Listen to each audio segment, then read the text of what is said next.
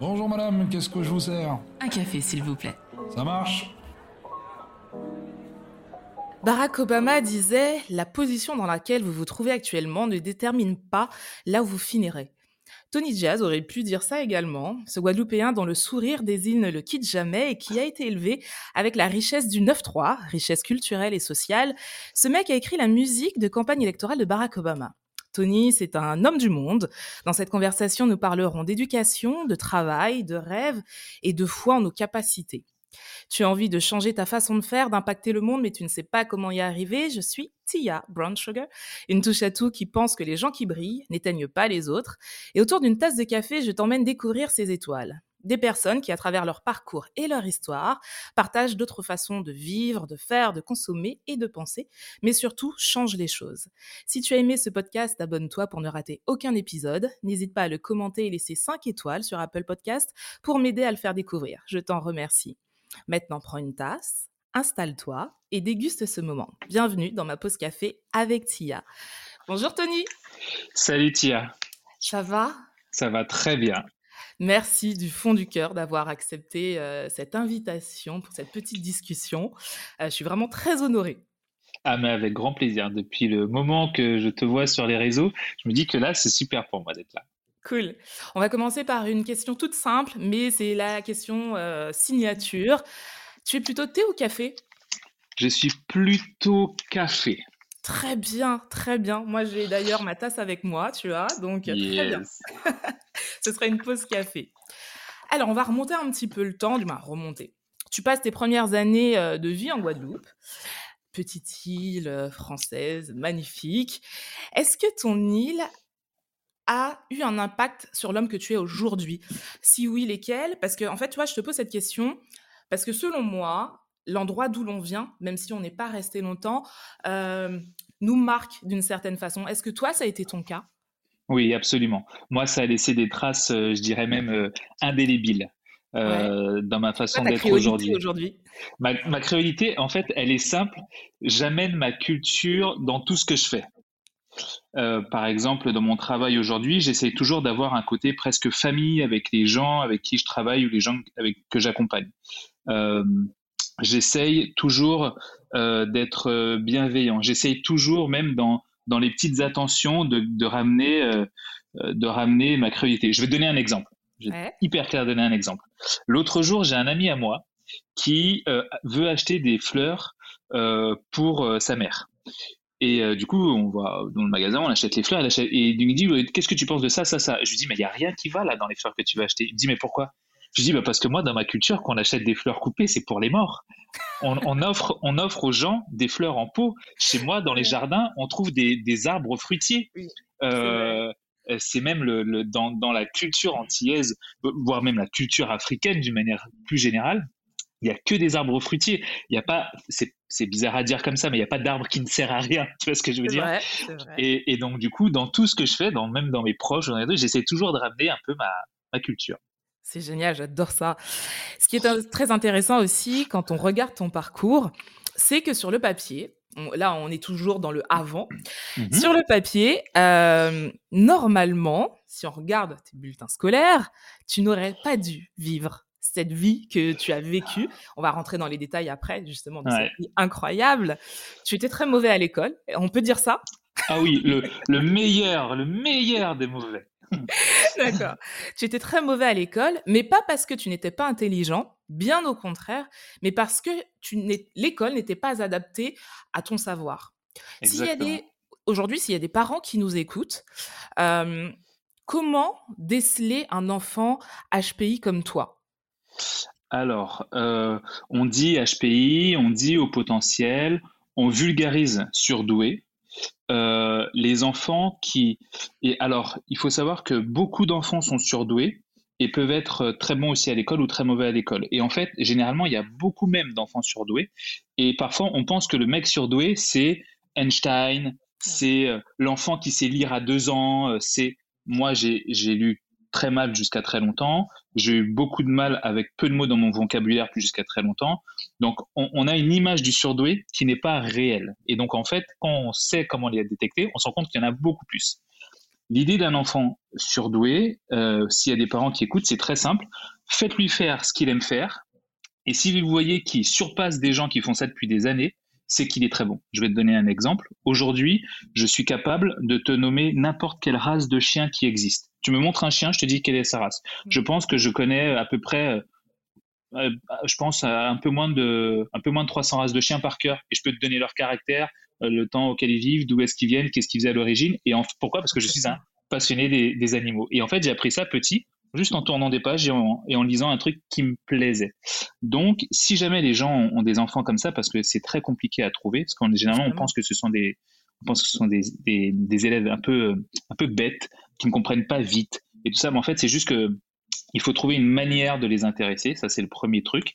Et généralement cette manière, elle passe par le jeu. C'est vraiment comme ça. Et si vous voyez que, que par le jeu, il comprend, eh ben c'est super. Au Canada, tu sais, ils ont les écoles Montessori qui sont très adaptées aux surdoués. C'est super. Et je pense que même c'est adapté pour tout type de personnes. Apprendre par le jeu est essentiel. Je vais donner encore un exemple. J'adore donner des exemples. Vas-y. Euh, tu vois, les lions, lorsqu'ils sont euh, bébés, ils se mettent à jouer entre eux. En fait, il faut savoir que le mammifère a une capacité d'apprentissage supérieure lorsqu'il joue. Et euh, il coule lorsqu'il ne joue pas. Exemple, le lion, le petit lionceau, lorsqu'il joue avec ses frères et sœurs, il joue à la guerre, il joue à s'attraper, il joue à se surprendre, il joue à retourner. Voilà. Et tous ceux qui vont énormément jouer auront une vie sociale en tant que lion euh, parfaite, et en plus de ça, ce seront des bons chasseurs. Alors que des fois, on a trouvé aussi qu'il y avait des petits lionceaux qui étaient un peu dans leur coin, qui aimaient pas trop chasser, pas trop jouer. Généralement, ce sont des lions qui meurent de faim parce que le jour où il faut chasser, ben, ils ne savent pas faire parce qu'ils sont jamais entraînés. Et donc cette expérience-là a notamment montré dans la vraie vie euh, que le mammifère apprend parfaitement par le jeu. Et donc le surdoué, c'est comme ça qu'il faut l'intéresser. D'accord. Comment tu as vécu cette période enfant et euh, adolescent Tu sais, avoir l'impression que t'es pas à ta place, que ce qui se passe à l'école, c'est pas pour toi, et en même temps de ne pas pouvoir faire autre chose. Tu l'as vécu comment? Euh, Très mal, parce que généralement, quand on a ce type de d'intellect, on, est souvent des gens euh, euh, très sensibles, presque à fleur de peau, qui, qui prend tout presque personnellement. Donc c'est très compliqué parce que je te donne un, autre exemple. je, je, suis sorti, je pense que ma première petite copine, je l'ai eue à 23 ans. Ok.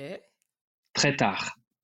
Tu vois, avant ça, mes copains avec des petits mais moi très tard. Pourquoi? Parce que j'avais du mal à parler à quelqu'un que je connaissais pas, j'avais du mal à lui dire mes sentiments, j'avais peur d'être rejeté parce qu'en fait, quand tu as passé ton enfance à ce qu'on te dise oui, tu es mauvais, oui, ce que tu fais, c'est pas bien, tu comprends rien quand on te parle, patati patata, du coup, tu as beaucoup de mal ensuite à, parler aux autres, ce qui fait qu'aujourd'hui, j'ai une timidité maladive. Je ne le montre pas, ouais, je ne le montre pas, mais je te jure que c'est compliqué. Ah, mais c'est une horreur. Tu me mets en soirée avec quelqu'un, tu me mets en soirée, tu me dis, allez, viens, euh, on fait une soirée tous ensemble, j'invite des amis le premier truc que je vais demander, c'est est-ce qu'il y a des gens que je connais à part toi? Et si tu me dis il y a que toi, je risque de ne pas venir. Et si tu me dis non mais viens quand même, bah, je vais venir. Première chose que je vais faire, je vais essayer de fuir et pas rester. Et si jamais tu bloques la porte, bah, je vais rester comme ça avec mon verre et je vais parler à personne. Tant qu'on me parle pas, je ne dirai rien parce que je serai tétanisé. Et ça, c'est euh, encore un autre trait de personnalité de, de, de quand on est un peu comme ça, quoi. Donc c'est compliqué. Bah, j'imagine. Comment tes parents ont vécu euh, justement ton enfance, ton adolescence? Pour eux, ils avaient déjà cette notion d'enfant surdoué ou pas du tout? Pas du tout. Ils l'ont su. Euh, ils l'ont. Ils l'ont. Ils le savent presque même pas aujourd'hui d'ailleurs. Euh, ouais, non, parce que même moi, je l'ai appris très tard. Hein. je l'ai appris, j'avais déjà la trentaine. Tu l'as appris comment? Je l'ai appris en faisant des tests. D'un en faisant des tests, et je me suis rendu compte que en faisant ces tests, bah, je réfléchissais plus vite que tout le monde. J'avais une logique plus implacables d'une certaine manière. Euh, quand je prenais, quand je faisais ma prise de décision, en fait, c'est venu pourquoi? Je me suis associé sur une boîte que j'avais et je me suis associé avec un gars. Et en fait, j'étais toujours déçu ce gars-là ne réfléchisse pas aussi vite que moi, il ne voit pas le problème plus vite que moi. Je dis, et j'avais toujours l'impression de le tirer, de le tirer, de le tirer. je me dis, mais attends, le mec a fait bac plus 5, euh, voire plus. Moi, j'ai un bac plus 2, je suis allé euh, deux heures en licence. Euh, je comprends pas comment je peux réfléchir plus vite qu'un gars comme ça qui a fait ces études-là. Et en fait, on a un troisième associé qui est arrivé, qui était une, avocate spécialisée dans tout un tas de trucs euh, psychologiques et qui m'avait fait, elle m'a dit, Tony, tu as, une manière de penser qui est très particulière. En gros, tu vois des trucs avant que ça n'arrive.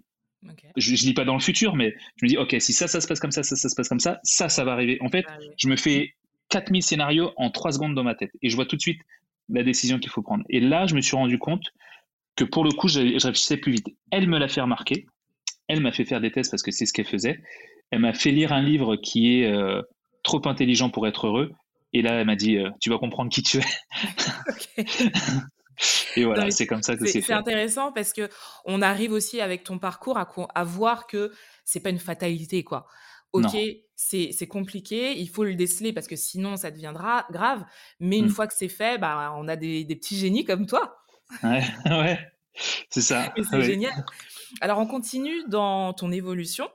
Je pense qu'on a euh, dans la vie deux choix. Alors, soit croire à la fatalité et subir sa vie, ou se dire que rien n'est figé et on décide de ce que l'on veut vivre. J'ai l'impression que toi, tu fais partie de la deuxième voie. Tu vois, ces gens ah qui se disent il n'y a pas de fatalité. Tu vois, tu viens d'une petite île, euh, tu as grandi dans le 9-3, comme moi. on est d'accord que. T'as grandi où dans, dans, le 9-3 Astin, pas très loin de Non Ouais, ouais, ouais. Mais j'ai vécu à Astin. C'est vrai? Mais t'étais où, oh. Astin? Quartier de euh, l'avenir. Euh, alors le quartier, je me rappelle plus du quartier. Je sais que c'était euh. pas très loin du Carrefour. Tu sais le podcast qui devient conversation. T'étais au Globe. T'habitais au oui, Globe. au Globe, c'est ça, c'est ça. Oh non mais c'est énorme. Non mais moi j'ai vécu quartier de l'avenir, terminus 255, et toi t'habitais au Globe près de Carrefour. et on était à aller à, à un kilomètre à vol d'oiseau. Énorme, excellent. C'est ça. Et tu vois, c'est c'est pas l'endroit qui fait rêver, ne serait-ce que pour les évolutions de carrière ou tout ça. Et toi, tu fais partie de ces gens qui ont dit non, c'est pas une fatalité, c'est pas grave comment on fait pour aller au-delà Tu vois, quand la masse te met dans une case, comment on arrive à se dire, OK, tout le monde me dit que normalement, moi, je dois aller là, bah non, je vais faire différemment. Tu sais, tu es tout seul mmh. face aux autres. Comment tu fais? En fait, c'est franchement, c'est hyper simple. Et euh, j'ai réussi à faire ça grâce au fait qu'on m'ait fait comprendre que j'étais bête, que je n'étais pas intelligent, que je ne comprenais rien. Que, et en fait, si tu veux, le fait qu'on m'ait rabâché ça, je te jure, un des profs qui me rabâché ça, je vais te donner un exemple. Conseil de classe, euh, après on fait rencontre parents-élèves, je vais voir avec mon prof de français, euh, ma mère et, moi, nous allons voir mon prof de français, on essaie de comprendre pourquoi euh, j'ai 6 sur 20 alors que ça va, quoi, normalement. Et mon prof de français dit à ma mère, mais je pense que votre fils joue beaucoup trop aux jeux vidéo. J'avais pas de console, hein. Et euh, ma mère lui dit non, je ne pense pas parce qu'il n'y a pas de console à la maison. Et lui il dit si, si, je pense. Excellent. Elle vient de te dire non, toi tu dis si, si, je pense. Et en fait, les gens étaient tellement persuadés que j'étais mes profs et d'autres, ils l'étaient, ils étaient persuadés, ils m'ont persuadé que j'étais vraiment euh, mauvais. Et donc, du coup, si tu veux, ça a créé quelque chose d'extraordinaire, c'est que je me suis isolé. Ce qui a, ce qui a, ce qui m'a créé aussi cette timidité que j'ai encore aujourd'hui. Mais je me suis isolé de manière très forte, comme un, dans ma tête, c'est devenu un blocus et plus rien ne rentrait. Plus rien ne sortait de mes émotions ni de mes envies, mais plus rien ne rentrait du monde extérieur. Donc, je n'ai jamais été atteint par la suite par ce qu'on pouvait dire de moi. Et en fait, j'ai fait quelque chose d'extraordinaire, c'est que lorsqu'on, je n'ai jamais, je n'ai jamais euh, dans mon dans mon psychique, il n'y a pas le ce n'est pas possible, faut pas faire ci, euh, ce n'est pas dans les bons codes de faire ça, ce n'est pas bien dans la bienséance de se lever, de partir d'une table parce que tu n'es pas content de ce que les gens disent. Tu l'as travaillé ou ça a toujours été comme ça chez toi? Mais en fait, c'est naturel parce que je, je, me suis, je me suis bloqué du monde. Donc, je n'ai pas les codes du monde. Et du coup, je n'ai pas aussi le truc du Ah, il faut pas faire ci, il faut pas faire ça. Et donc, qu'est-ce qui s'est passé? J'étais totalement inconscient. Donc, ce qui fait que ce que j'ai fait aujourd'hui, c'est parce que j'étais inconscient du fait que normalement, c'est pas faisable. Mais il, y a, il y a une petite phrase que j'aime bien qui est euh, euh, Tout le monde a dit que c'était impossible, est venu l'idiot qui n'avait pas écouté les autres et lui l'a fait. Eh ben, je suis cet idiot qui n'a écouté personne parce que je me suis mis dans mon blocus et du coup, un jour, je suis en train de faire mes études. J'en ai marre, je suis allé au Canada il y a quelques années avec ma grand-mère et je me dis, ben, je vais y retourner. Et j'arrête mes études, je prends ma guitare, je bosse deux mois pour avoir un peu d'argent et je pars au Canada sans connaître personne sans même savoir où aller dormir. C'est inconscient de faire ça. C'est totalement inconscient. Normalement on, prépare un voyage, on contacte des gens, on, prend des infos. Non, non, moi je suis bon, je suis parti. Et en fait, c'est cette inconscience qui a fait que j'ai réussi à faire tout ça en vrai. Faut, être faut être inconscient. pour réussir, je pense, parfois. On va, on va rebondir justement sur cette partie de ta vie où tu vas au Canada. Tu y vas après tes études, donc tu mmh. finis la licence. Tu n'es pas mmh. resté très longtemps en licence. très peu. Hein. Je, suis resté, euh, je suis resté euh, deux heures. Voilà, c'est très court. Dans une vie, c'est très court. ouais, j'ai même pas le droit de le mettre sur mon CV.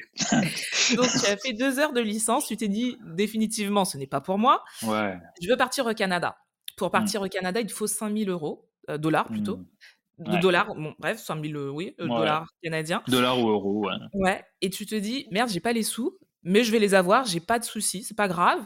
Et tu mmh. vas travailler pendant deux mois comme un acharné à dormir que deux heures par nuit. Alors, moi, j'ai trouvé ça quand même un peu dingue parce que, justement, pour la masse, à un moment, il y a la douleur, il y a la fatigue, il y a ce truc de se dire, je vais pas y arriver. Et toi, tu n'as rien lâché jusqu'à cet objectif? Comment as fait? Comment on fait pour se dire que malgré la douleur, malgré la fatigue, on ne lâche rien? Comment on fait? Le sport. En fait, je suis un ancien sportif de haut niveau. Et euh, enfin de haut niveau, de haut niveau façon de parler. Euh, boxe. D'accord. Et euh, du coup, on t'apprend quand tu fais du sport de haut niveau, ou moi j'avais fait de la natation aussi presque à haut niveau, et on t'apprend que c'est au moment où tu as mal que tu dois tirer parce que c'est là le chemin des champions. Et en fait, si tu veux, je me suis bloqué du monde, mais par contre, quand c'était dans le sport, je me suis ouvert et j'ai absorbé tout ce que je pouvais absorber du sport. La ténacité. Tu as mal, c'est là que tu continues. C'est compliqué, c'est là que tu deviens un champion. Et en fait, on te répète ça, on te répète ça, on te répète ça dans le sport. Et en fait, c'est resté comme un ancrage à l'intérieur de moi. Donc, du coup, euh, quand, euh, quand on me dit qu'il faut 5000 euros pour aller au Canada et que je me dis euh, 5000 euros, c'est le bout du monde. À cette époque, tu es étudiant, tu dis mais 5000 euros, mais où je trouve ça? Euh, Je bosse je bosse au McDo un mois, je fais 800 euros. Comment je trouve 5000 euros Tu vois? Et donc, du coup, je me suis dit, bon, bah, ok, on va le faire. Et donc, on va faire. J'avais fait un job de, de, chauffeur de maître et je faisais double emploi à ce job-là. Et en même temps, je donnais des petits cours par-ci par-là pour faire un peu plus d'argent. Et je dormais quasiment pas, puisque le matin, je partais à 8 heures. Le matin, je partais vers 6 heures de, bah, tu vois, de. J'allais au Bourget, je récupérais des gens, ou bien j'allais à Roissy, je les déposais. Après, je faisais ma tournée de chauffeur. Donc, c'était pas une tournée de chauffeur de livreur, c'est chauffeur. Je conduis des PDG, des Qataris, ce genre de trucs, toute la journée. Et après, la nuit, euh, je les récupère. Enfin, donc il y a la journée qui passe. À 20 heures, je les récupère. Ils vont au restaurant. Vers 23 heures, je les pose en boîte de nuit. Et hop, je recommence. Je les pose ensuite à 4 heures du matin chez eux. Je rentre chez moi, je dors deux heures et je repars. Deux mois, comme ça.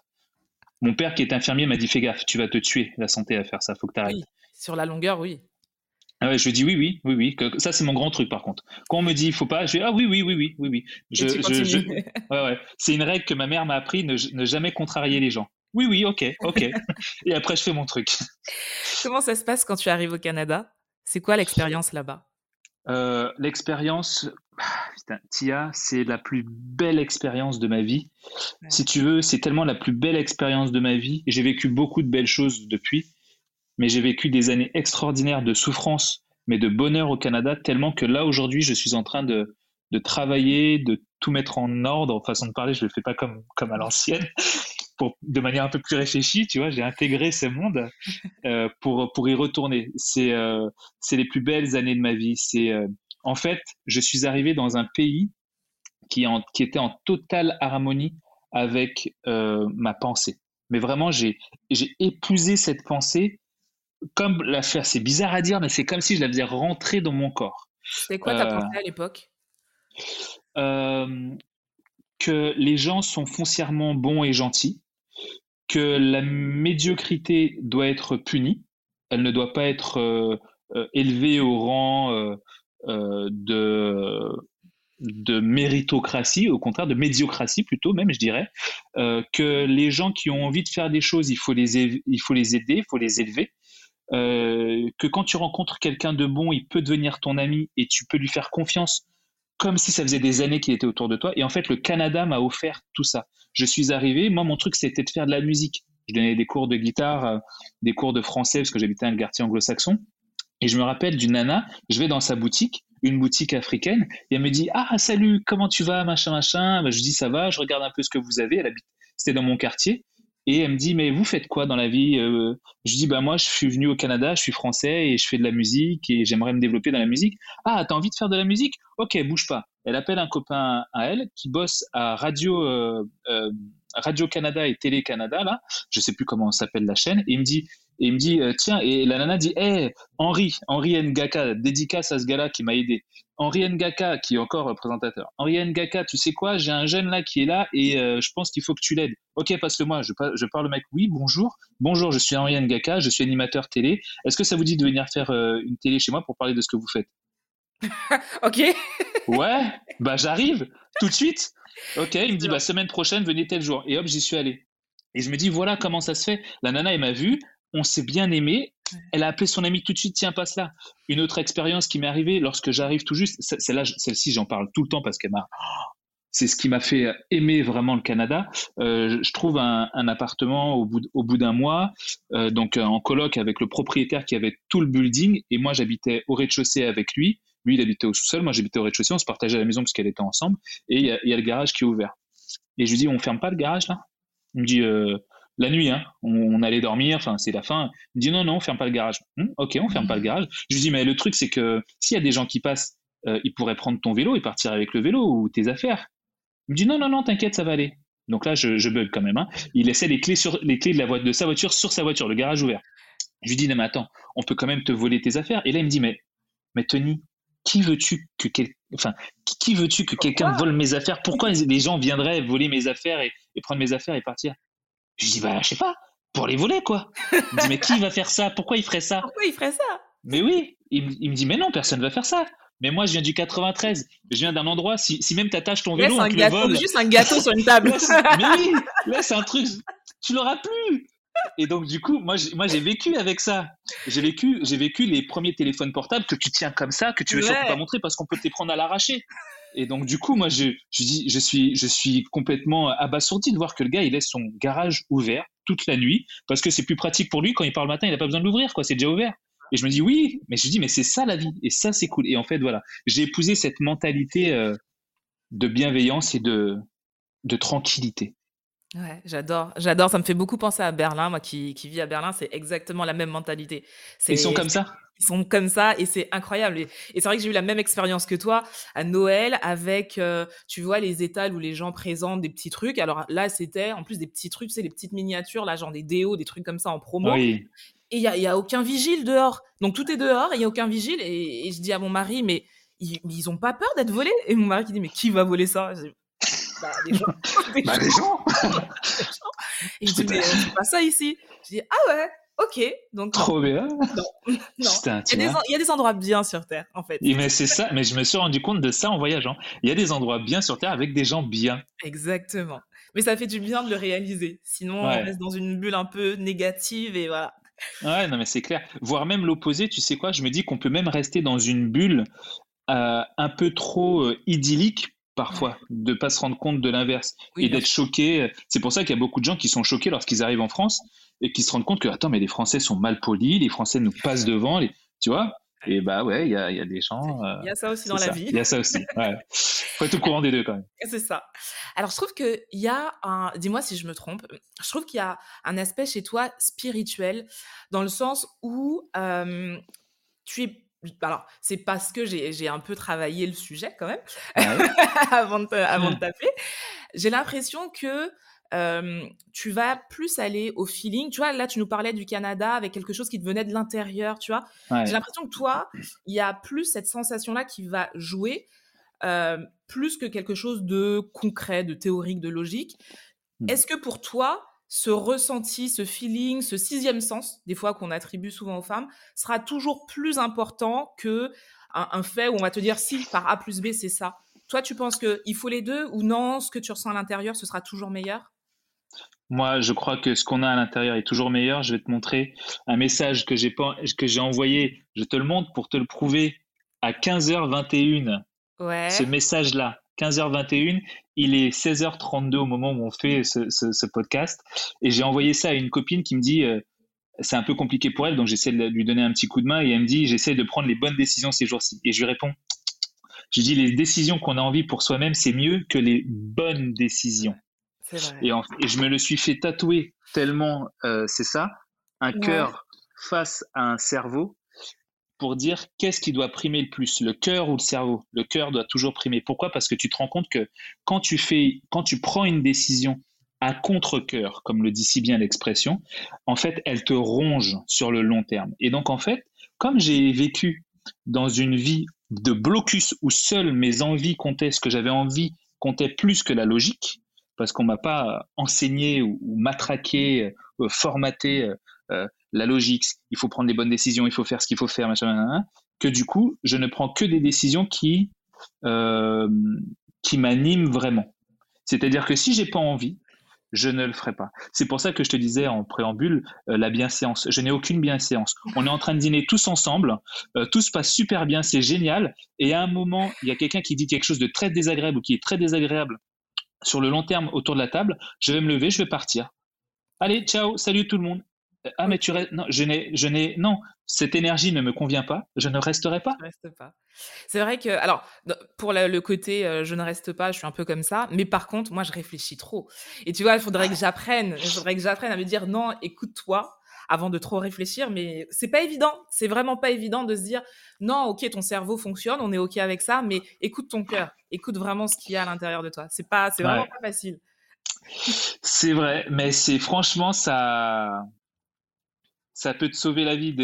Écouter que ton cœur te sauvera toujours la vie. Je note. Toujours. Notez cette phrase, je pense qu'elle est importante. Notez-la. Alors au Canada, comment ça se passe la musique finalement? Euh, Alors ça se passe plutôt pas mal.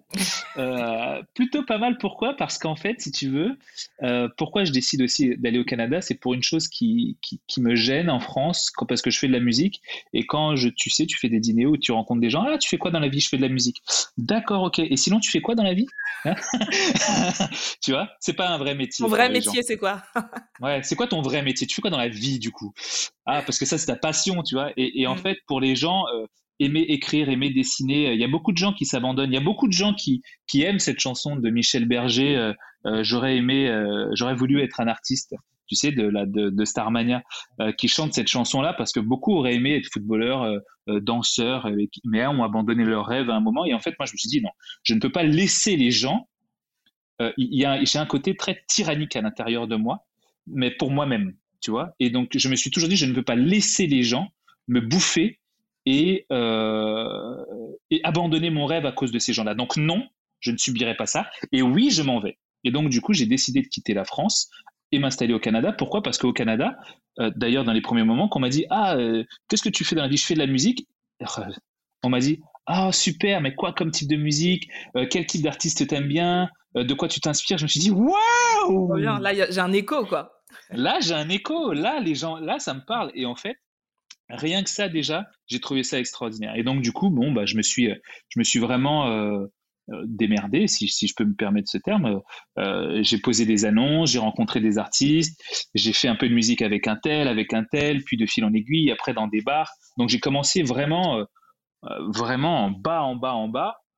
Et j'ai réussi à atteindre de, de, jolis sommets. Et donc franchement, mais parce que je me suis battu comme un, comme un lion. Hein. C'est, c'était dur. Hein. ah oui, j'ai, même si l'atmosphère était plus propice, je me suis battu comme jamais. Il y a une ah. concurrence. Hein. Évidemment, évidemment. Parmi tes très beaux succès, on peut citer euh, Monsieur Barack Obama? Absolument, ça c'est, mon plus beau succès. tu peux nous raconter l'histoire, comment ça s'est fait? Ouais. Toi, le mec du le, le Guadeloupéen du 9-3, comment tu fais? Ouais.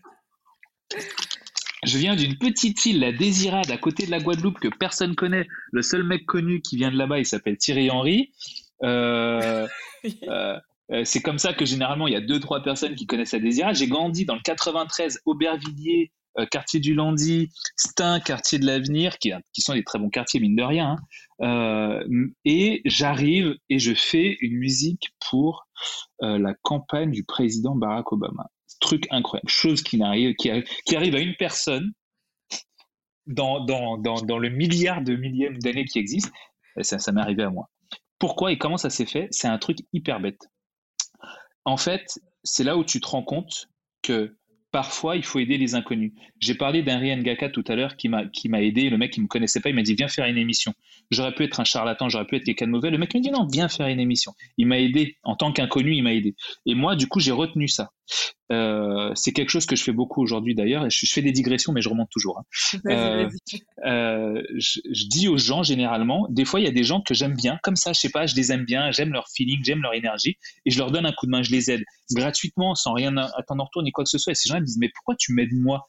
Je dis, ne me demande pas pourquoi je t'aide pas, peut-être toi. Je t'aide juste, c'est tout.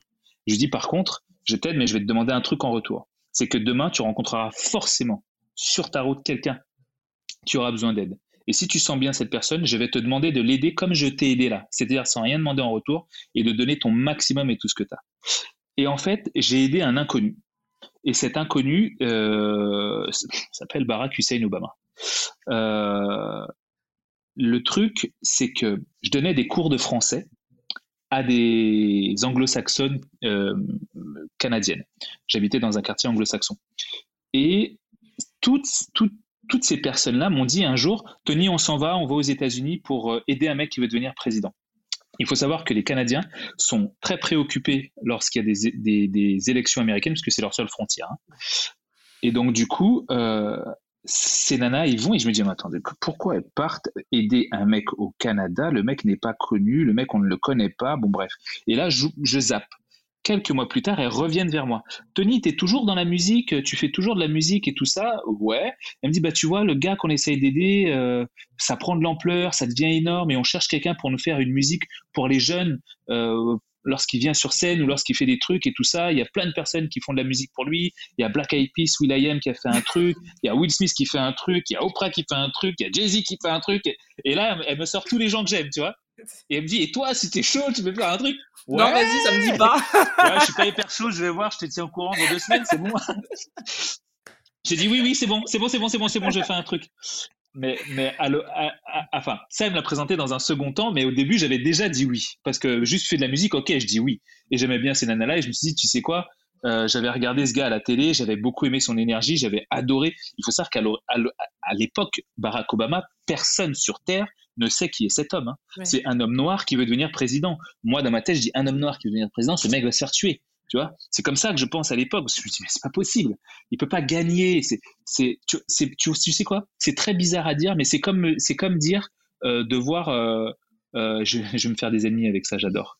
Je suis un personnage très clivant parfois. C'est comme par, me, dire, bah, c'est voir un noir euh, président en France. Alors pour ceux qui écoutent ce podcast et qui voient pas ma tête, je suis noir. Hein.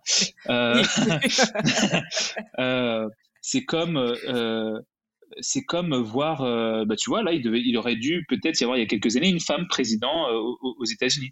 Ouais, bah, un noir président aux États-Unis. Quand tu sais qu'il y a 60 ans, les noirs euh, n'était pas libre aux États-Unis parce qu'il y avait encore la ségrégation, comment 60 ans plus tard, là, un homme peut devenir euh, président Je me dis, c'est impossible. Donc il faut, il faut se mettre dans le contexte de l'époque où moi, je me dis, cet homme ne peut pas gagner. Euh, et il est inconnu, personne ne le connaît. Donc, il faut vraiment se mettre dans le contexte. Parce qu'aujourd'hui, quand tu dis Barack Obama, c'est Barack Obama. C'est le mec, tu vois, il est président, mais tu le check parce que c'est Barack Obama. Tu vois ce que je veux dire? Donc, il faut se mettre dans le contexte de l'époque aussi. Et donc, du coup, à cette époque-là, je me dis, waouh, j'ai dit, tu sais quoi, je vois cet homme à la télé, je me dis, je vais l'aider. Dans ma tête, je suis limite un peu au-dessus. Je vais aider le gars, tu vois. ok, je vais faire un truc pour toi, c'est bon. Et donc, du coup, je, vais, je fais cette musique et euh, je donne tout ce que j'ai dans cette musique et je l'envoie à mes amis. Je dis, allez-y, euh, servez-vous-en à fond. Euh. et c'est là où elles me disent à ce moment-là qu'il y a tous ces gens qui font, qui font, qui, ont fait de la musique. Et là, je me dis, ah ouais, c'est quand même un peu gros. Mais à l'époque, je me dis, je vais aider un inconnu j'aide un, un, mec qu'on connaît pas, un inconnu. Le truc, c'est que cet inconnu, il est devenu président deux fois et que ça a fait exploser ma carrière, mine de rien, par radiation. Donc voilà. Est-ce que tu te rappelles le jour de l'élection de Barack Obama? Comment tu as réagi? Où est-ce que tu étais Tu sais, il y a des moments comme ça dans la vie où, euh, même si tu pas directement lié, qui vont te marquer, tu vas, tu vas te rappeler toute ta vie ce que tu faisais, où tu étais. Toi, tu étais où et tu faisais quoi ce jour-là? Ouais. Moi, je m'en rappelle, euh, j'étais revenu à Stein à, ce moment-là. Euh, j'étais dans ma chambre, j'avais suivi toute la nuit euh, l'élection. Euh, je faisais un aller-retour, j'avais quitté le Canada rapidement, je revenais en France et j'étais là. Et le matin, je me réveille et je vois, putain, il a gagné. Le mec est devenu président. C'est-à-dire que je me rappelle, de mémoire, c'était le 23 novembre 2008, de mémoire. Et ils disent, ils disent, euh, il va devenir, il sera président le 20 janvier. Et là, il fait son discours à Chicago. Il rentre sur scène avec sa femme. Je fais un clip où je me réutilise la musique, où je mets les paroles de ce discours-là. Et je me dis, waouh, putain, le mec l'a fait et j'y étais. Et c'était, et c'était dingue, c'était dingue, c'était incroyable, incroyable. J'avais l'impression de, j'avais l'impression que j'avais gagné. Tu sais, je suis, français, euh, j'habite au Canada, j'ai rien à voir avec les États-Unis, mais j'avais l'impression que j'avais gagné, quoi. Mais je crois que tous les Noirs ce jour-là ont eu l'impression de gagner quelque chose. Moi, je me rappelle, j'avais pas dormi de la nuit parce que je voulais voir le résultat. voilà, c'était hyper important pour moi et j'avais pas dormi de la nuit. Et quand ils ont mis son visage, mais j'ai pleuré. Je te jure, j'ai pleuré ah parce que c'était, tu vois, au début, comme toi, je me disais, il va jamais passer. Il va jamais passer, c'est pas possible. Et même si j'adorais ce que je voyais, ce que j'entendais, je me disais, mais jamais. Et quand il a gagné, c'était juste incroyable. C'était, ah ouais, c'était très très beau moment. Puis après, il y a, ah eu, eu, Mais. ah oui, c'était incroyable. la beauté des États-Unis. C'est les États-Unis, ça. Alors après ça, tu rentres en France. Ouais tu arrives à Bordeaux. Mmh Et là, le, le, discours n'est plus du tout le même. On n'est plus dans l'American Dream. ah non, on est dans le French Dream. Il se passe quoi à Bordeaux? Le French Nightmare, on est. Le cauchemar français. En fait, je rentre en France. Euh, je rentre en France et je viens m'installer à Bordeaux pour une histoire d'amour. Il ne faut jamais regretter les histoires d'amour parce qu'elles amènent toujours quelque part. Euh, je ne suis plus avec la fille avec qui j'étais venu euh, à l'époque, si certains se posent la question, parce qu'ils vont se la poser très vite. Mais je vais vite montrer le, retournement du cauchemar, ils vont vite comprendre.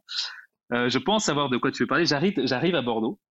Je m'installe avec cette fille pendant deux ans, donc je ne suis pas réellement à Bordeaux. Je vais faire un petit... En fait, j'habite à 80 km de Bordeaux.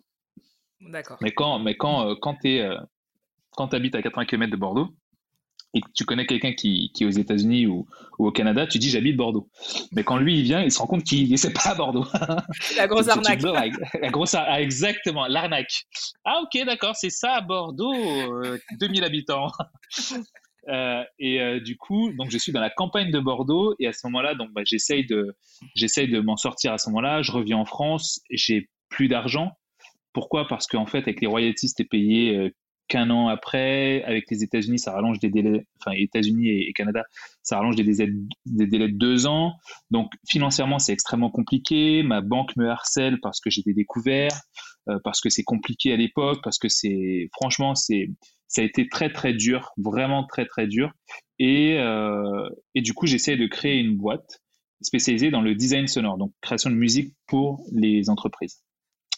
Pourquoi je décide de créer ma boîte Beaucoup de personnes me disent Ah, mais c'est génial, vous êtes rentré dans l'entrepreneuriat, c'est extraordinaire. Waouh, comment vous avez fait ah bah, C'est simple, personne ne voulait m'embaucher. bah, du coup, j'ai créé ma boîte. Voilà, c'est aussi simple que ça. C'est-à-dire qu'il y en a qui ont des rêves de devenir entrepreneur. Moi, je n'avais pas le choix de devenir entrepreneur. On ne voulait pas m'embaucher. C'est comme, euh, c'est comme généralement, euh, et ce qui est normal quand on voit une partie de mon parcours, on se dit, waouh, mais c'est génial. Non, non, mais vous n'avez pas compris. J'étais obligé de réussir. Autrement, c'était compliqué pour moi. Donc, c'était une obligation de, réussir ou obligation de s'en sortir. Euh, une phrase de Bouba que j'aime beaucoup, et il a absolument raison, euh, qui dit que les cités, les cités n'ont pas de barreaux. Et c'est vrai, les cités ou les endroits très reculés n'ont pas de barreaux. Il ne tient qu'à vous de vous prendre en main pour faire ça. Et en fait, moi, je me suis pris en main tout simplement pour faire ça. Et donc, du coup, je décide de créer cette boîte le 9 décembre euh, d'une petite année 2009. Euh, Et euh, le, jour même, le 9 décembre, je, je vais faire un espèce de petit tour pour rembourser quelqu'un à qui je devais un petit peu d'argent. J'étais hyper content. Moi, j'aime bien. Devais quelqu'un d'argent, je rembourse. Je suis hyper content. Je rentre chez moi et, euh, et je sais pas pourquoi ma, ma copine fait la, la tête euh, ce soir-là et on s'engueule gravement. Euh, ça part d'un point de détail, un point de détail tout bête pour, pour les hommes et les femmes qui sont en train de nous écouter. Il faut savoir que les hommes et les femmes ne parlent pas le même langage. Clairement. Donc si jamais, ouais. Donc si un jour vous vous engueulez avec votre copain ou votre copine, essayez de vous comprendre. C'est vrai que quand on dit que la, la, la beauté d'un couple qui dure, c'est la communication. C'est vrai, mon Dieu, c'est vrai. Euh, essayez de vous comprendre. Vous ne parlez pas le même langage. Vous allez dire des mots et, parfois ces mots ont une autre euh, signification l'un pour l'autre et vous n'allez pas vous comprendre. Et ce soir-là, elle me pose une question toute bête euh, et elle me dit Est-ce que tu m'aimes? Mais moi, à ce moment-là, j'ai pas envie de lui répondre, j'ai envie de lui raconter le moment que j'ai vécu et qui était extraordinaire quand je suis allé rembourser le gars. Parce que j'étais content de ce moment-là. Mais elle, elle voulait que je la rassure peut-être sur autre chose. Mais moi, j'entends pas ça à ce moment-là. Et donc, du coup, ça part. Parce qu'on ne se comprend pas. Et ça part n'importe comment. Euh, il y a des, euh, des mots qui sont dits, euh, des trucs qui peuvent blesser l'un l'autre. Et puis ce soir-là, je me rappelle, je, je, ne dors pas dans la chambre, je reste dans le bureau à travailler ou à dormir, en fait, comme ça, les, les, mains, les mains dans la tête et la tête sur le bureau, et elle, elle dort dans le lit en haut. Et le matin, je pars à Bordeaux, 80 km donc, parce que j'avais créé la boîte le jour même, je rappelle, la veille. Et j'arrive à Bordeaux, je fais, on avait pris des locaux dans une petite pépinière. C'est un endroit où il y a plein de petites entreprises qui poussent, on va dire. Et, euh, et le soir, je rentre et je ne peux pas rentrer parce que les clés ne rentrent plus dans la serrure. Et donc là, je me dis bêtement, est-ce que je me suis trompé de clé? Mais ça m'étonnerait, il n'y en a que deux et l'autre, c'est la boîte aux lettres. Donc c'est forcément la bonne clé. Euh, mais je réessaye quand même la clé de la boîte aux lettres. Au cas où, euh, au cas où on ne sait jamais. Euh, et non, les clés ont changé, la porte est fermée, elle est à l'intérieur et elle ne veut pas m'ouvrir et elle me fait comprendre qu'elle ne m'ouvrira pas. Il faut savoir que c'est ma deuxième année à Bordeaux, mais en fait dans la campagne bordelaise, que je suis quelqu'un d'extrêmement timide et que les seuls gens que je connais, c'est des gens de sa famille. Euh, que je n'ai pas d'amis à Bordeaux, que je ne connais personne, et que je suis en fait dans une ville hors de sa famille, je ne connais plus personne. Et donc évidemment, quand vous quittez quelqu'un, euh, vous êtes persona non grata parfois dans la famille. Et euh, du coup, ce soir-là, je prends ma moto, je rentre à Bordeaux le soir, donc il était déjà tard, il faisait déjà nuit parce qu'on est au mois de décembre, il fait froid en moto, quand on fait 80 km à moto, les mains sont gelées, et j'arrive, je garde ma moto près des bureaux qu'on avait. Je peux pas y rentrer parce que c'est une pépinière, ça ferme euh, la nuit. Et là, je passe ma première nuit sur un banc à réfléchir et à me remettre en question en me disant, Tony, il y a quelques années, tu faisais des pool parties euh, sur des beaux toits de New York avec des artistes incroyables. Tu vivais ta plus belle vie au Canada. Et là, tu retournes en France. Bob Marley disait nul n'est prophète dans son pays et c'est vrai. Et te voilà assis sur un banc au mois d'hiver, ta carte bleue ne peut rien payer parce que tu es à découvert, et euh, tu vis dehors. Te voilà SDF, mec. Est-ce que tu penses que tu n'as pas déconné à un moment pour te retrouver dans cette situation?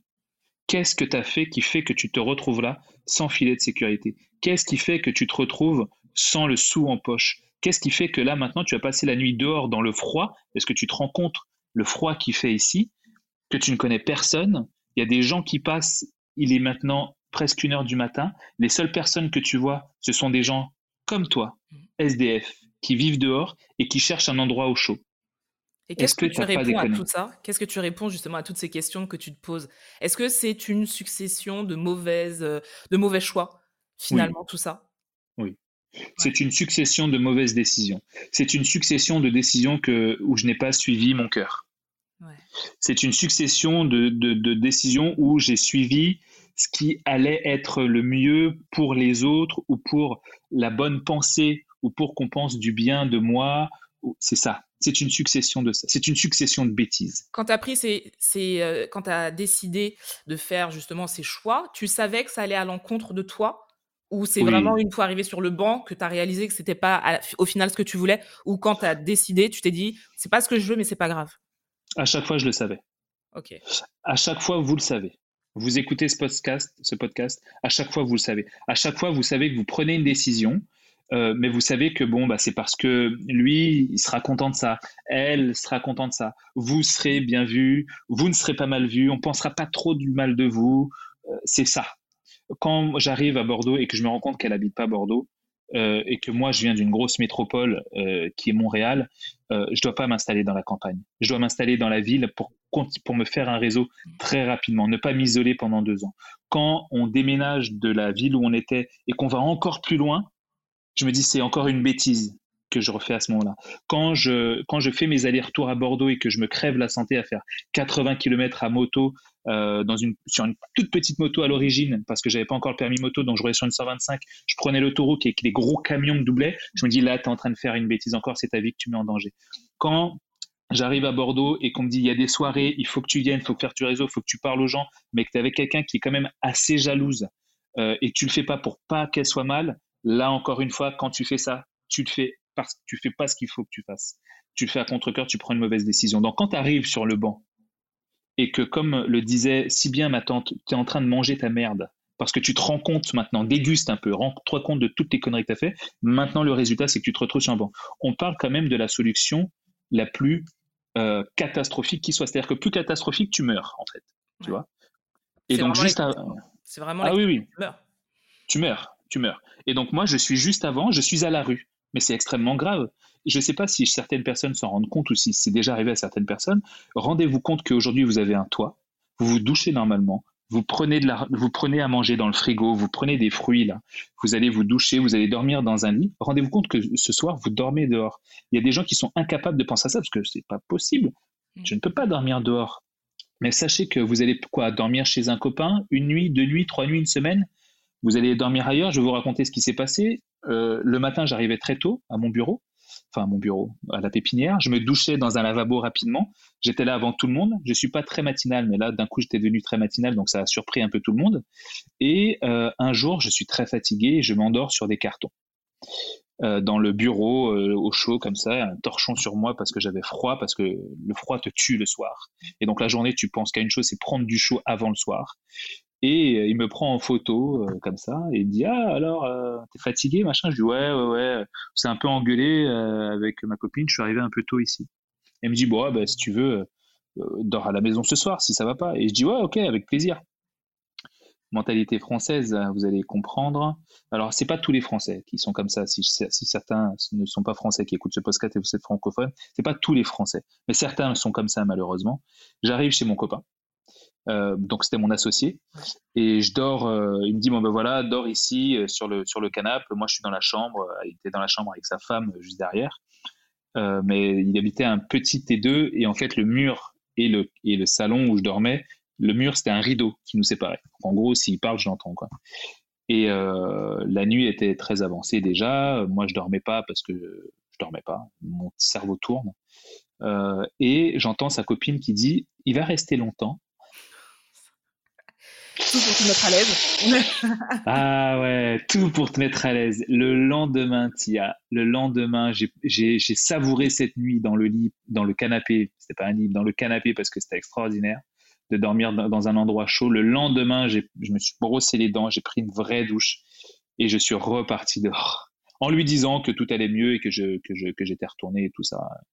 Et je suis reparti dehors et ça a été très compliqué. Ça a duré combien de temps ta cette vie d'SDF ça a duré quelques semaines, quelques mois par intermittence. Tu retournes dans la rue, tu vas vivre chez une copine, tu retournes dans la rue, tu vas vivre chez un copain, tu restes une nuit. pourquoi? Parce qu'en vrai, tu essaies de rester digne. Tu, leur, tu leur dis non, t'inquiète, ce soir je vais chez un autre copain, mais en vrai tu vas dormir dehors. Non, t'inquiète, j'ai quelqu'un qui est là, il me laisse son appart, mais en vrai tu vas vivre dehors. Et tu sais où aller dormir pour pas qu'on te voit tu, commences à avoir des réflexes. Tu sais qu'il y a certains quartiers où il faut rester là parce qu'il y a un vent de chaleur qui va passer. Tu sais qu'il faut plutôt aller là parce que c'est moins dangereux. Enfin, tu acquiers des réflexes, ton, cerveau change. Mais, mais chaque nuit, chaque nuit, si tu veux, je me suis matraqué dans la tête.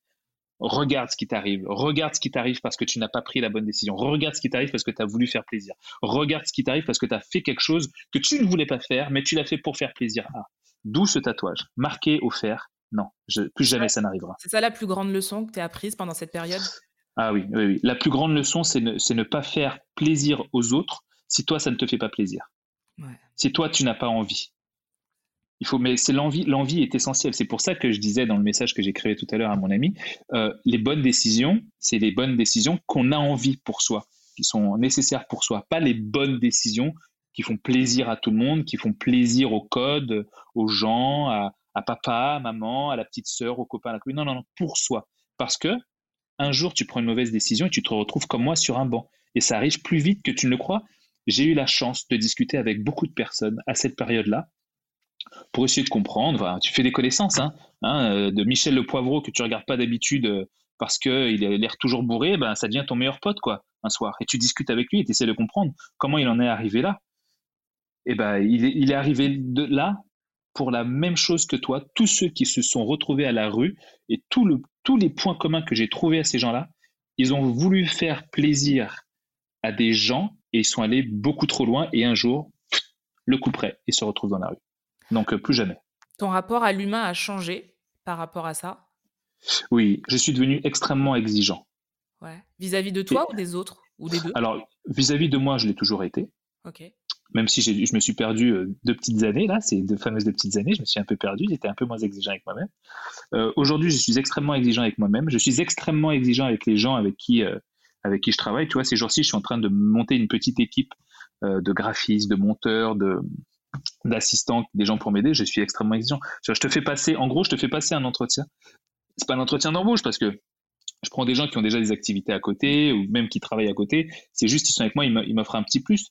Mais je, leur pose des questions, des fois je leur pose des pièges. Parce que, si tu veux, je suis venu, je suis dans une mentalité aujourd'hui où euh, je veux être sûr que si jamais je me retrouve euh, dans le caniveau, tu viendras avec moi chasser la chauve-souris, quoi. Je vais être sûr de ça. Si je sens que je peux pas te faire confiance et que tu vas pas me suivre là, tu rentres pas dans mon équipe. Tu ne rentres même pas dans mon cercle. C'est-à-dire qu'aujourd'hui, j'ai très peu d'amis, mais je sais que c'est des gars ou des nanas que je peux appeler à 3 heures du mat. Ils seront là. Ils seront là, ils m'aideront, ils me poseront pas de questions. Comment tu as fait pour sortir de, de, la rue, tout simplement? Une femme extraordinaire. Toujours, c'est toujours, c'est toujours une femme les femmes m'ont toujours euh, sauvé, euh, m'ont toujours sauvé la vie. Euh, une femme extraordinaire, en fait, j'étais vous allez comprendre en fait, même pour ceux qui sont en train d'écouter ce, ce, podcast, pardon, pourquoi il faut pourquoi il faut aider les gens et, pourquoi il faut aider les inconnus. C'est une notion très importante pour toi, l'aide, l'entraide. Ah ouais, c'est hyper important. Tu penses que c'est la rue qui fait que à un moment tu sais que sans peut-être une main tendue, tu serais pas là? Alors, la rue, oui, mais cette aide et entraide, elle vient de ma culture antillaise. Ok. Chez les Antillais, il y a un mec qui construit sa maison, il y a ses voisins qui viennent pelleter avec lui. C'est vrai. Chez les Antillais, l'arbre, il est plein de mangues. Les mangues sont par terre, on les ramasse, on les donne aux voisins. On l'en donne aux voisins. Mm. Chez les Antillais, euh, euh, tu fais une fête, on est là pour toi. Il y a un mort, on est là pour toi. chez les Antillais, l'entraide, en fait, on vient, il faut savoir que la culture antillaise, pour ceux qui ne la connaissent peut-être pas bien, c'est une culture qui est née lors de l'esclavage. Elle n'existait pas avant. Avant, c'était la culture africaine. La culture antillaise est née de l'esclavage. C'est comme ça que les Antillais sont nés. Euh, et donc, ce sont des gens qui ont, dans les gènes, dans leur histoire, une aide et une entraide qui est profondément ancrée dans chacun des chromosomes qui les constituent. Donc, évidemment que c'est ancré en moi et évidemment que je le fais transpirer le plus possible. Et donc, du coup, ça vient de là, cette aide et entraide que j'ai que, que j'ai à l'intérieur de moi. Et, euh, et quand je vois quelqu'un que j'aime bien, quand je vois quelqu'un qui a juste l'énergie qui correspond à tout ce que j'aime, et que je vois que je peux lui donner un coup de main, je lui donne un coup de main. Et en fait, ce qui s'est passé, c'est que j'ai aidé. Euh, j'avais rencontré une nana il y a, bah, quand j'étais arrivé à Bordeaux à ce moment-là, et je faisais des, des espèces de, bah, j'ai dû en faire, hein, des petites soirées réseau et tout ça. Et je me rappelle d'une nana qui arrive et qui me présente une fille et qui me dit Tiens, cette fille-là, il faudrait il faudrait l'aider. Est-ce que tu pourrais l'aider, Tony? Les deux arrivent à moi, mais je n'en connais aucune des deux. Hein. Ok, d'accord. Euh, j'en connais aucune des deux. Je dis Bah oui, ok, je vais, je, je vais vous aider. J'étais, je vais pas dire que je suis une star et que je suis extrêmement connu, mais comme j'ai fait toutes les télés du monde et toutes les radios et tous les journaux du monde, euh, notamment grâce au buzz de Obama, bah forcément, euh, les gens me connaissaient, et, mais moi, je ne connaissais pas forcément tout le monde. Et donc, du coup, quand elle vient à moi, elle, me connaît et je dis, bon, bah, ok, je vais l'aider, je vais t'aider et avec grand plaisir, si je peux t'aider, je vais le faire. Et j'aide cette jeune fille à trouver un job, à trouver une entreprise à ce moment-là. Et cette femme qui m'avait présenté cette fille me remercie de l'avoir aidée. Quelques années plus tard, donc, euh, je, j'ai euh, ce fameux épisode de SDF et euh, j'avais pour habitude de ranger mes affaires le soir très rapidement donc, il faut s'imaginer que j'ai deux sacs de sport qui sont dans mon bureau et je les range euh, pour me changer le soir. Je mets des couches, en fait. Tu vois. Et euh, à ce moment-là, elle, euh, j'avais rendez-vous, donc deux ans plus tard, j'ai eu un nouveau rendez-vous avec cette fameuse dame euh, qui bossait au service communication d'une institution ici. Et elle me dit, elle me dit, il faudrait qu'on se rencontre juste pour qu'on voit ce qu'on peut faire ensemble. Ok. Et en fait, elle prend un rendez-vous en fin de toute fin de journée quand elle finit son, quand elle finit son travail. Et moi, j'étais encore en train de presque de me préparer.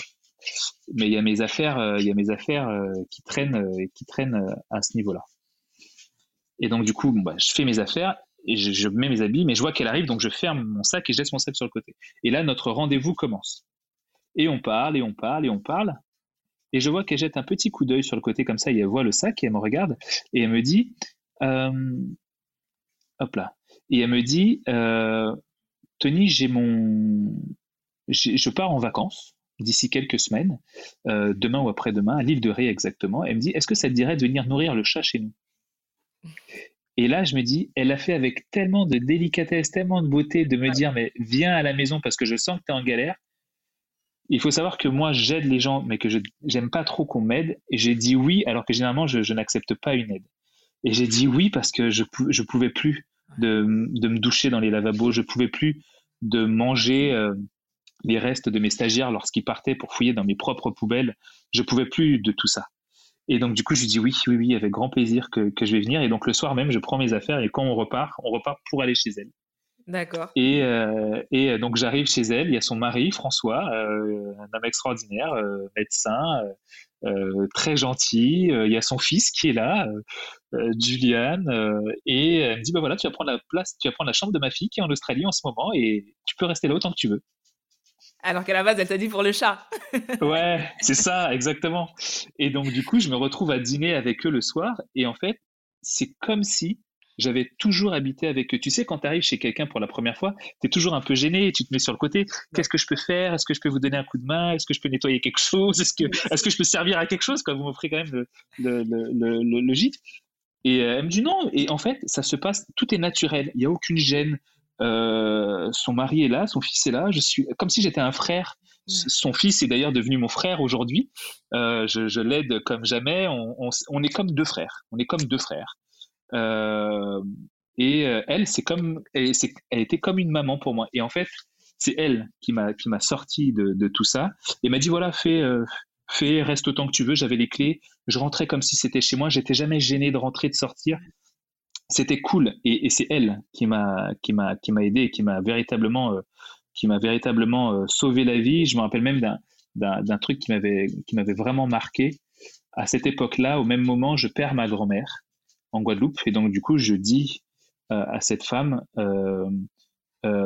qui s'appelle Emma, je dis donc à Emma, je vais devoir partir en Guadeloupe parce que je, je vais ma grand-mère est sur son lit de mort et j'aimerais lui dire au revoir. Elle me dit mais vas-y, reviens quand tu veux. Et donc j'y vais je fais euh, tout ça, je vois ma grand-mère pendant, je reste pendant un mois en Guadeloupe, je repars. Au moment de repartir, au moment où j'arrive presque en France, euh, ma mère m'appelle en me disant, mais voilà, mamie est décédée.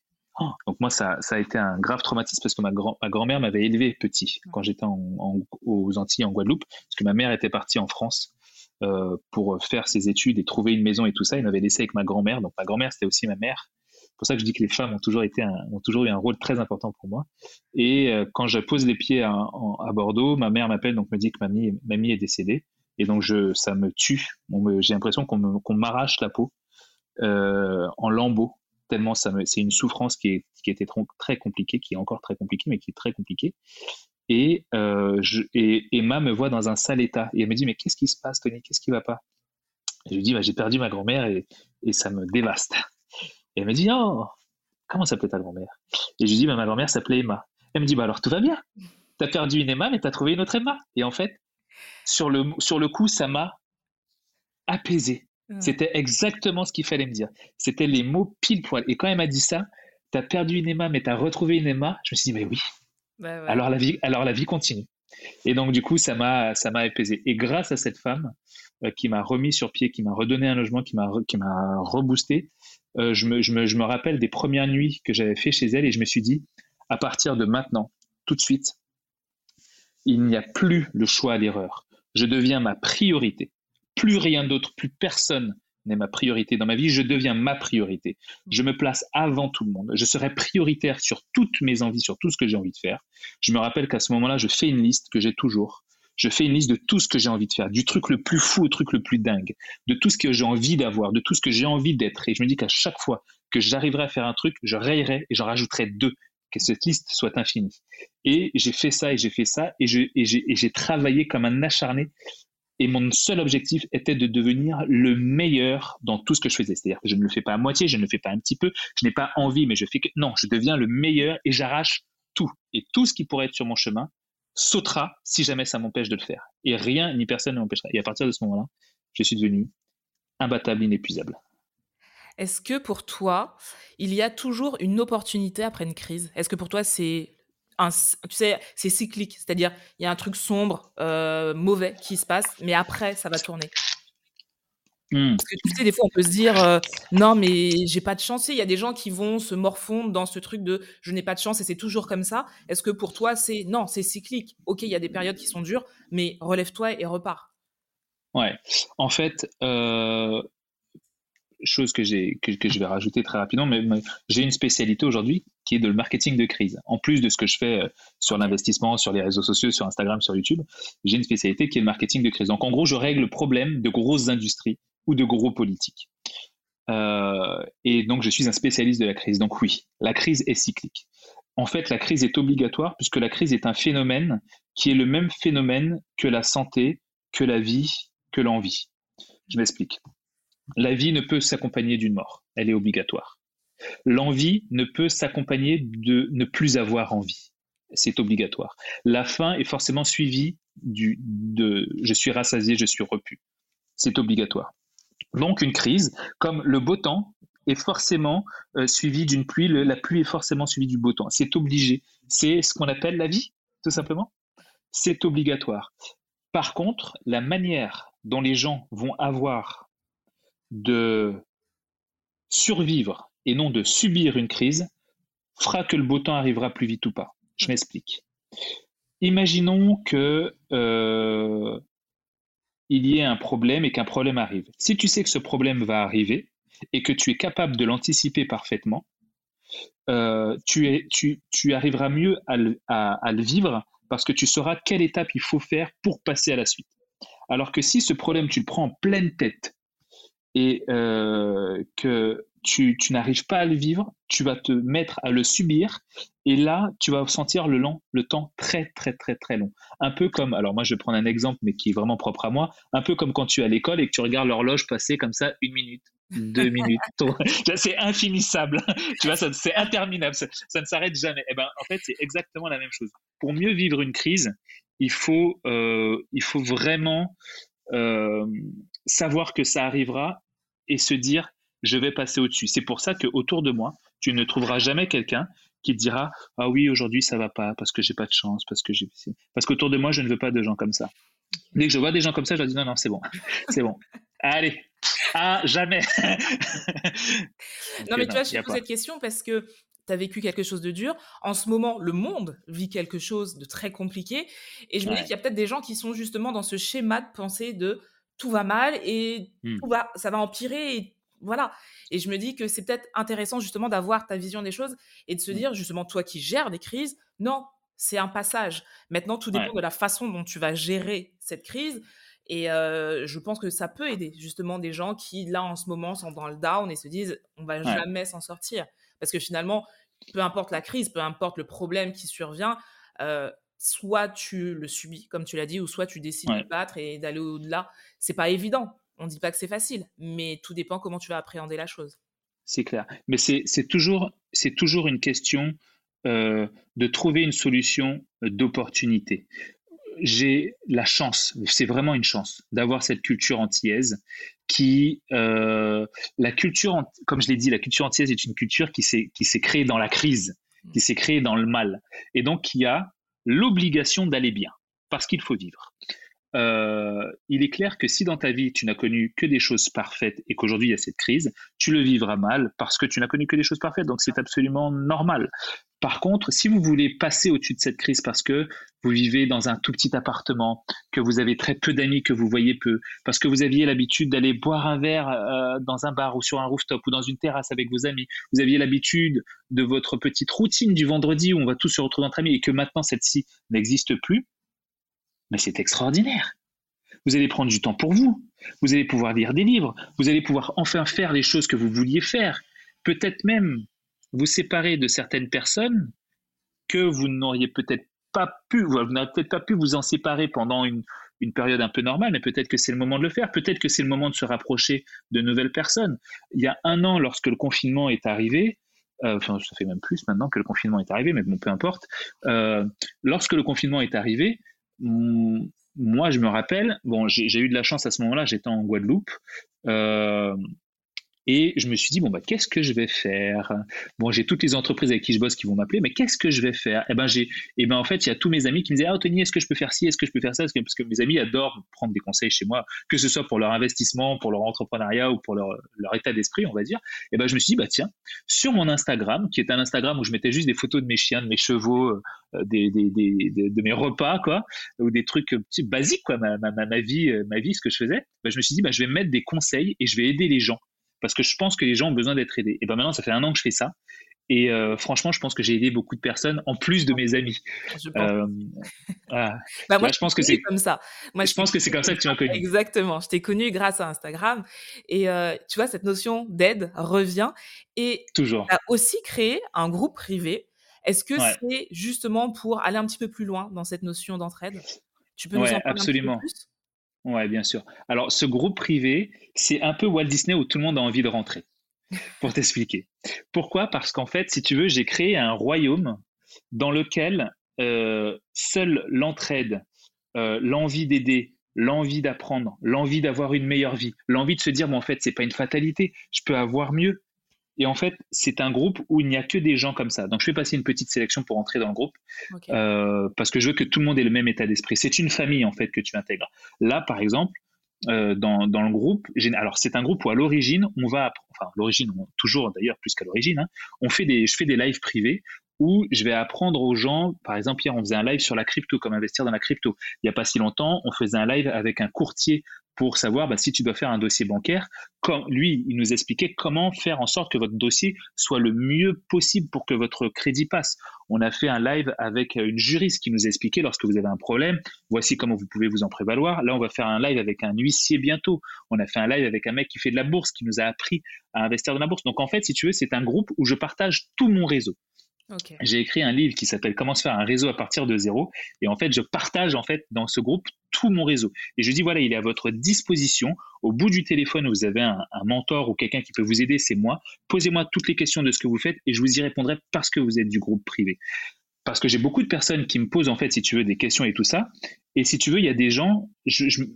comment est venue l'idée? C'est parce que j'aidais des gens qui me posaient des questions sur Instagram. Bah, comment je peux faire si Tony Tony, j'ai, je, touche que 1500 euros, 1200 euros, j'ai un enfant, je suis une femme seule. Comment est-ce que je peux faire pour m'en sortir un peu? Bah, je suis, je suis jeune étudiant, euh, je, vais, je, m'en sors à peine, mais j'aimerais commencer à investir ou, avoir une éducation financière. Comment est-ce que je peux faire? Et si tu veux, il y avait des personnes que j'aidais. Et des fois, je prenais des nouvelles. Hé, salut, comment ça va? T'en es où? Bah, Je suis toujours au même point, j'ai pas avancé. Mais pourquoi t'as pas avancé? Qu'est-ce que tu as fait en attendant? Ou qu'est-ce que t'as pas fait? Bah, J'ai pas fait ci, j'ai pas fait ça. Puis après, tu sais, il y a eu ci, puis il y a eu ça. Et en fait, tu te rends compte qu'il y a des gens qui ne sont absolument pas motivés à bouger. Et en fait, ils ont envie, mais leur train-train les rassure. Et il y a d'autres gens, euh, je vais te donner l'exemple de Jeffrey, on a fait un live privé hier soir, et Jeffrey est venu témoigner lors du live privé. C'est un gars qui vit avec sa femme, ses deux filles. Il avait un petit compte... Euh, un petit compte avec un peu d'argent dessus, il savait pas trop quoi faire et monotone, vie normale, mais cool, tout va bien, il était content de la vie qu'il avait. Mais il voulait avoir mieux pour ses filles. Il voulait emmener ses filles en vacances et voyager avec elles et avec sa femme et, profiter de la vie. Mais il dit, avec ce qu'il fait, c'est pas possible. Donc, il est venu dans le groupe privé pour pouvoir investir, apprendre à investir. Donc, il a appris sur le groupe privé et il a fait, il a mis en action. Et hier soir, il venait sur le groupe privé pour témoigner parce qu'on faisait un live sur la crypto en disant, ben voilà, moi, euh, mais que il ne témoigne que pour le groupe privé. Il, ne va pas témoigner pour moi publiquement sur Instagram pour faire de la pub parce que je veux pas de cette pub. Euh, je veux pas de cette pub de, de charlatan. Euh, regardez, grâce à lui, je, je veux pas ça. On est entre nous, on est en famille. Entre nous, en famille, on peut se dire qu'on s'aime, on peut se dire toi, tu as super bien fait. On va pas en faire une publicité. Et il est venu expliquer, voilà, j'ai fait ci, j'ai fait ça, j'ai mis ci en action. Dans, dans ce live-là, ça, c'était dit. Et ben maintenant, bah, j'ai fait en une semaine. Tu vois, on est décomplexé. On parle de manière décomplexée. Hier, de manière décomplexée, il disait dans le live, maintenant, je fais 2000 euros par semaine grâce aux investissements que j'ai fait, en plus de tout ce que je fais. Tu mets ça sur les réseaux sociaux, les mecs, ils vont dire que tu es un charlatan. Ou bien ils vont dire, oui, c'est faisable, mais patati patata. Moi, je veux pas de cette pub, mais je veux qu'il motive des gens qui font partie de notre famille. Et donc, du coup, voilà, c'est une famille où on s'aide et on s'entraide. Et il y a un autre groupe après, il y a plusieurs sous-groupes dans le groupe privé de, des intérêts. Il y a par exemple, on a un sous-groupe ultramarin où il y a que des ultramarins.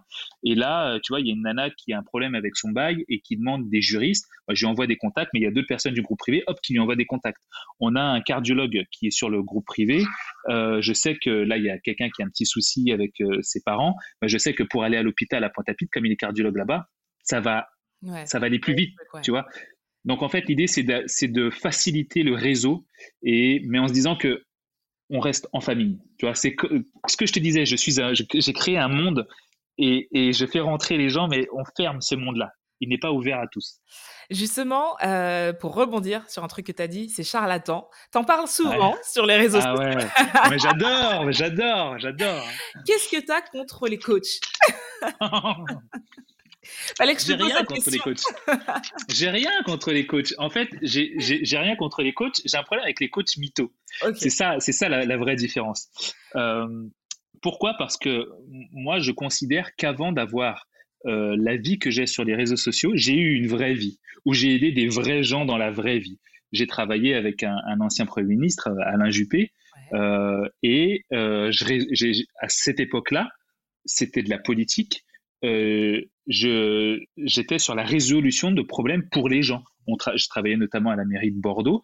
Euh, ce sont les citoyens, ils viennent te voir, ils ont un problème, tu dois les aider, euh, peu importe la solution. Donc en fait, si tu veux, j'ai, eu une vraie vie que j'ai toujours, hein, où j'ai vraiment aidé les gens.